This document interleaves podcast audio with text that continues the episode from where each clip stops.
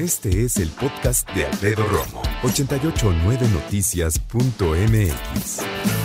Hay toda una crisis energética y el Ayuntamiento de París, la capital francesa, ordenó que a partir del 23 de septiembre, edificios municipales, museos, monumentos, ya no van a estar iluminados de noche, para ahorrar luz y para poner el ejemplo.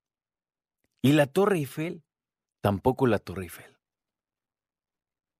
Tan bonita que se ve con esa luz que es como un, eh, como un faro, digamos, pero en la punta de la Torre Eiffel. ¿Qué, ¿Qué creen? Ya me di cuenta que no es un faro. O sea, a ver, un faro está en la punta de un edificio pequeño, generalmente a la orilla de, de una bahía, obviamente, ¿no? ¿Y qué hace? Pues es un foco que se proyecta hacia adelante y que da vueltas. Es un solo foco, ¿no? Este no, este es como electrónico o algo. Entonces, no es de 360, es de 180.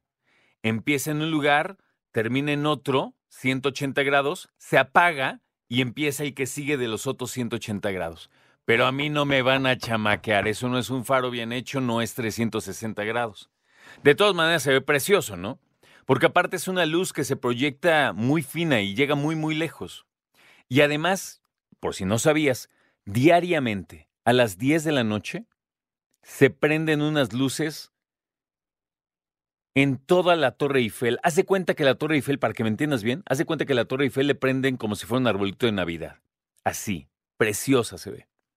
Dura no más de dos minutos, tal vez cinco lo mucho. Se apaga y ya, todo el mundo a su casa. Tú ves turistas que se esperan hasta las 10 de la noche ahí paraditos para ver que la que se prende y se ve muy padre, toman videos, fotos, se acaba, sale gracias, que les vaya bien. Y ya. Y ahora eso se acabó. No sé cómo le llamen en francés, te soy sincero, ¿no? A la luz. Pero en inglés se llama beacon, o sea, es como una señal. Y no sé si ese beacon o esa señal de 180 más 180, no sé si se va a mantener o la van a pagar también, fíjate.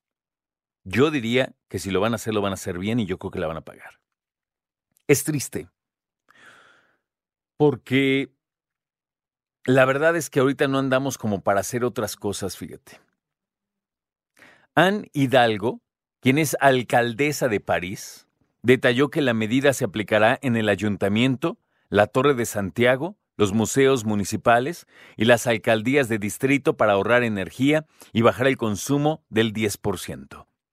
Las luces se van a apagar a las 10 de la noche, tiempo local, pero en el caso de la Torre Eiffel será a las 11.45, cuando termine el horario de servicio.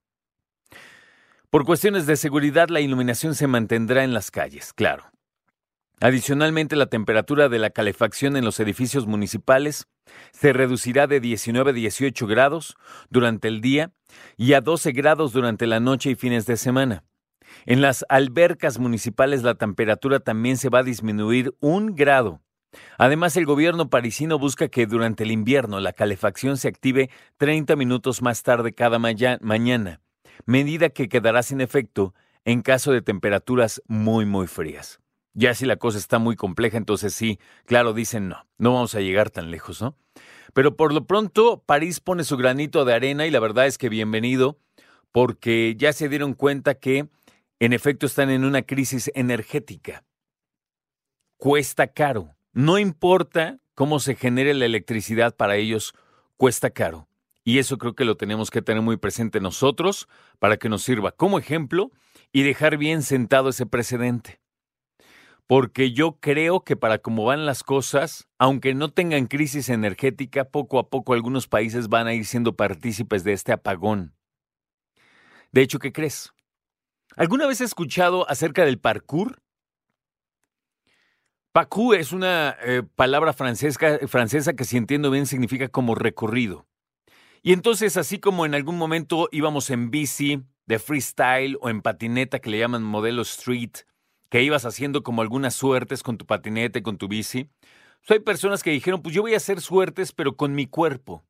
Y empezaron a recorrer las calles de la ciudad dando brincos, saltando y generando todo un movimiento que se llama parkour y que es hacer acrobacias de edificio en edificio o en la calle, ir improvisando. Ya hay competencias internacionales. Una mexicana fue número uno, por cierto, en algún momento. Bueno, te lo menciono porque hablando del parkour, muchos chavos en París, haciendo parkour, saltaban de las bardas o saltaban eh, desde la calle apoyándose en otros compañeros para ver quién llegaba y quién alcanzaba el interruptor de la luz de las tiendas en Champs-Élysées, que es como Mazarik.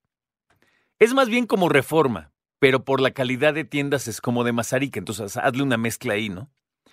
Y entonces haciendo parkour, saltan y apagan las luces de aquellos que dejan prendido para que sus productos se vean. Relojes, vestidos, moda, ¿no? Tenis, zapatos, todo eso. Joyería. Y van y lo apagan porque saben lo que está pasando. Y en protesta dicen, apaga esto. No necesitas gastar la luz cuando nadie ve esto. Marcas de lujo dicen, hombre, es que mis eh, vitrales se ven preciosos y mi producto, y es cierto, se ve su producto y se ve precioso. Pero ¿cuántas personas lo ven en la madrugada? Caminando, ¿eh? En la calle, pon, ¿caminando qué? 20. Bueno, ponle que París en verano hay muchas personas, pero no es lo mismo y dijeron, ya basta. Hay un movimiento internacional que está invitando a que apaguemos las luces. Y se dice fácil, ¿eh? Pero para dar un contexto más cercano. Imagínate que apagaran la estela de luz. Imagínate que apagaran la estela de luz diario y todo el mundo dice, pues de todo el mundo la veo. Ah, ok. Imagínate que apagaran el ángel de la independencia diario. Apagado, ¿eh? Apagada la Diana Cazadora. Apagado el agüehuete seco. Imagínate. Imagínate apagado el Palacio de Bellas Artes. En otro contexto, imagínate que apaguen el Empire State o la Estatua de la Libertad. Yo creo que va a pasar, ¿eh? Y yo creo que debería pasar. Escucha a Alfredo Romo donde quieras.